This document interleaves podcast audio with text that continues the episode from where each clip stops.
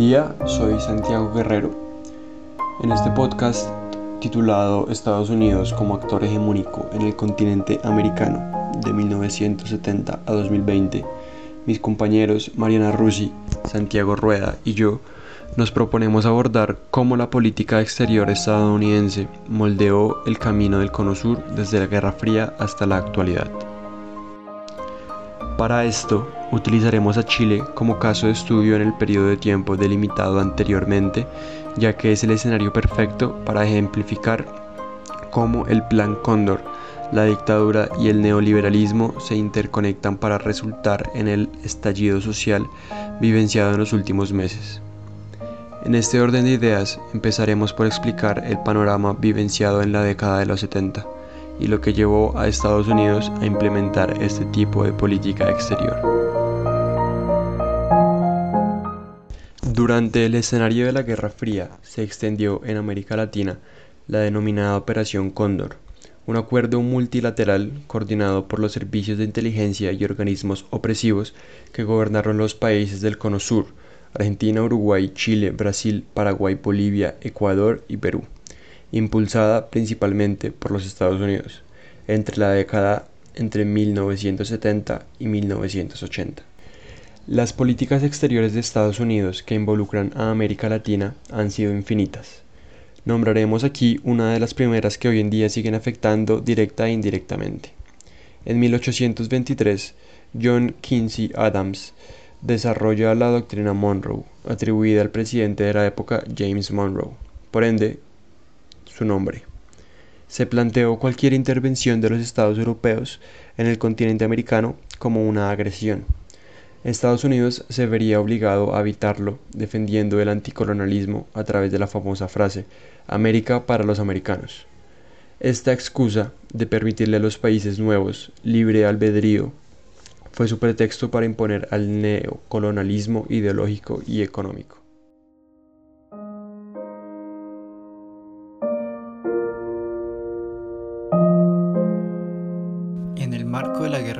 Estados Unidos planeó su política exterior según la experiencia que ha vivido durante la Segunda Guerra Mundial, pensando en que podría desatarse una guerra total contra la Unión Soviética.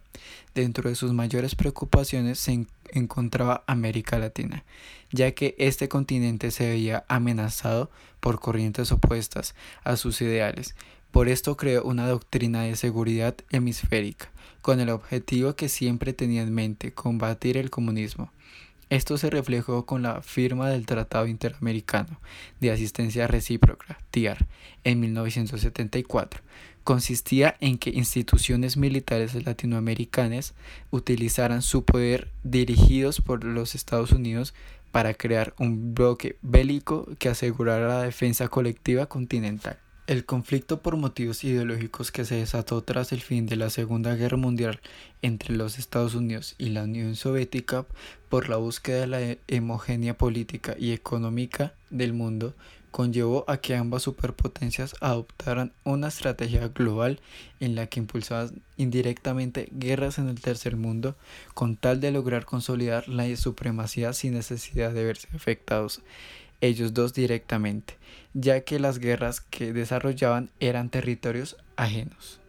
Una de las estrategias de los Estados Unidos fue aplicar la doctrina de seguridad nacional, ideada por sucesivos gobiernos de esta nación, que consistía en apoyar, asesorar y entrenar diferentes fuerzas armadas de América Latina, con el fin de destruir las democracias del Cono Sur y llevar a cabo el despliegue de dictaduras de extrema derecha, que junto a sus fuerzas militares exterminarán los espacios de participación política popular y cualquier tipo de movimiento contestatario. Además de implementar las doctrinas económicas gestadas por la Escuela de Chicago, lo que conocemos hoy en día como neoliberalismo, una vez constituidos los gobiernos títeres de Estados Unidos, donde cabe resaltar el papel de Colombia, el siguiente paso fue la aplicación del Plan Cóndor.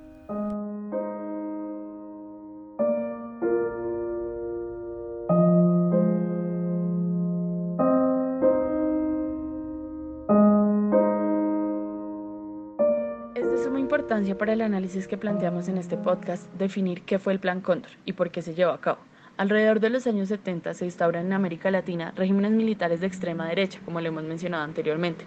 Estos pretendían detener el comunismo y eran el brazo armado de Estados Unidos en la lucha. En 1974 se reúnen en Buenos Aires jefes policiales de Argentina, Chile, Uruguay, Paraguay y Bolivia, en un seminario de lucha antisubversiva, donde se discutieron acciones represivas y inteligencia aunque no es sino hasta 1975 que se institucionaliza el Plan Cóndor. Los crímenes en su nombre van hasta los años 90. Este se sirvió durante toda su duración de la propaganda. Pretendía cambiar creencias, ideas y en último término incluso los actos. Por ello, los regímenes con el apoyo de los medios de comunicación pudieron prevalecer tanto en el tiempo, no solo con la tergiversación de la información, sino también desde la omisión. Se argumentaba que consistía simplemente en un sistema de inteligencia de información entre los estados de derecha latinoamericanos y Estados Unidos. Sin embargo, los hechos evidencian otra realidad más escabrosa. Esta operación se clasifica como terrorismo de Estado avalado por el propio Kissinger. En 1976 declara los actos que abordaremos enseguida como medidas necesarias. El Plan Cóndor fue una política exterior de Estados Unidos contra la insurgencia con complicidad de las dictaduras latinoamericanas y la CIA. Se camufló también la imposición del neoliberalismo y la globalización en estos países donde se desarrolló el plan. Las acciones principales de la operación fueron, citando a Baltasar en su libro Operación Cóndor 40 años después, intercambio de informes de inteligencia obtenidas a partir de torturas, pedidos de detención transfronterizos, formación de equipos multinacionales para atacar a los objetivos, colaboración de grupos paramilitares con las fuerzas estatales para encubrir la, la acción ilegal, entregas bilaterales y traslado encubierto de prisioneros, creación de centros clandestinos de detención, campañas de desinformación y guerra psicológica, apropiación de niños, ejecuciones sumarias y desapariciones.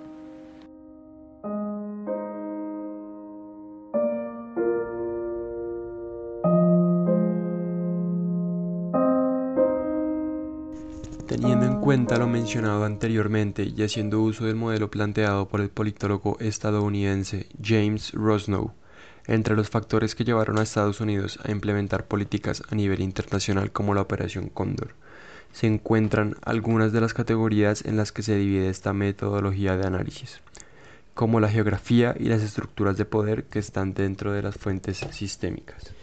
Luego existe la categoría de fuentes societales, en la cual podemos nombrar como determinantes la cultura y la estructura social, Asimismo, siguiendo con el orden del modelo, las fuentes gubernamentales e idiosincráticas también tienen un rol catalizador a la hora de implantar esta política exterior. En estas dos últimas categorías está la responsabilidad de la política y algunas variables de la personalidad, experiencia personal y política del líder, sus valores ideales. Con el fin de desglosar y hacer un correcto uso del modelo, es pertinente explicar uno a uno los factores escritos en el párrafo anterior. En primera instancia, dentro del margen de las fuentes sistémicas está la geografía. Aunque no con un fin de expansión territorial, la geografía incluye debido a la cercanía de los países latinoamericanos al país. Por otra parte, las estructuras de poder juegan un papel importante en la confrontación ideológica que se desarrolla en el margen de la Guerra Fría y el duelo por mantener la hegemonía en el sistema internacional. En las fuentes societales, los factores cultura y estructura social se enlazan a la situación en la que se encontraba el sistema internacional, en donde las ideas de un bloque o el otro se contraponían y buscaban implantarse para así impedir el progreso del opuesto. Esto mismo construía una manera de pensarse las estructuras sociales y los lineamientos culturales.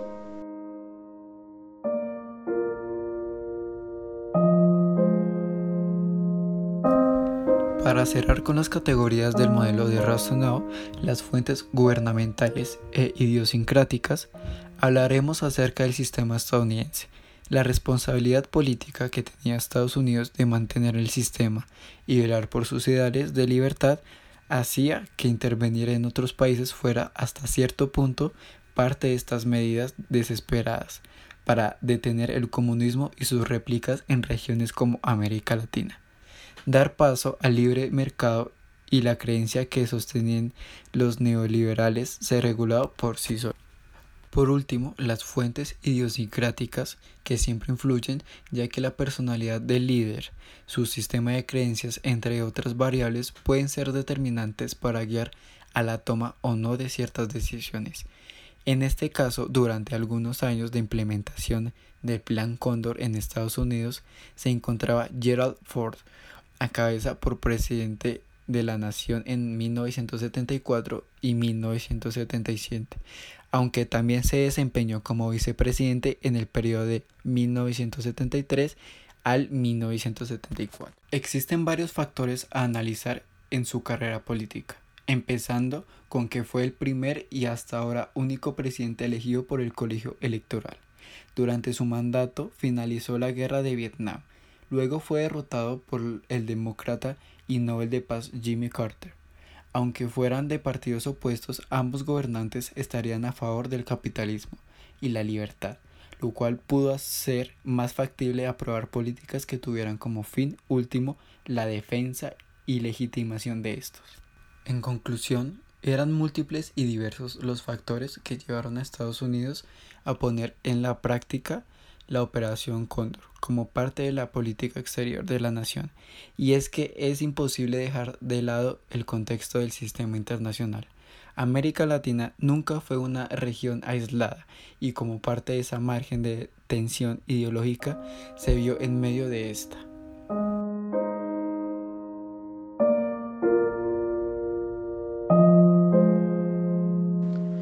Después de abordar y analizar desde las relaciones internacionales la política exterior estadounidense aplicada a Latinoamérica, nos concentraremos en el caso de estudio delimitado que, como explicamos, creemos es la ejemplificación perfecta de todo lo hablado en este podcast. El caso chileno despierta singular interés para entender la historia latinoamericana, ya que fue el experimento completo de la hegemonía estadounidense una democracia acabada con un golpe de Estado comandado por el militar Augusto Pinochet que finalizó con la vida del entonces presidente Salvador Allende e inició la época de terror y persecución política, dejando más de 3.000 muertos en este país. Junto al gobierno de extrema derecha vino la implementación de un modelo económico presentado como revolucionario por los Chicago Boys. Este grupo de economistas que fue llevado a formarse en Estados Unidos con fondos del gobierno estadounidense en la Facultad de Economía de Chicago, un tiempo antes de la dictadura, cuando Pinochet asumió el poder Tenía todo para manejar y comandar el país de manera militar, pero no contaba con las habilidades ni los conocimientos para guiar la economía. Por esto recurrió a los académicos de la Universidad Católica de Chile, los llamados Chicago Boys. Este modelo no solo se implementó a un altísimo costo humano, sino que aumentó la brecha de desigualdad sustancialmente y quitándole facultades al Estado, entregándole todo a los privados. Esto deriva en la actual crisis social que atraviesa el país. La desigualdad y la represión son el pan de cada día en el sistema neoliberal capitalista que se olvida de los humanos que estamos detrás de los indicadores económicos.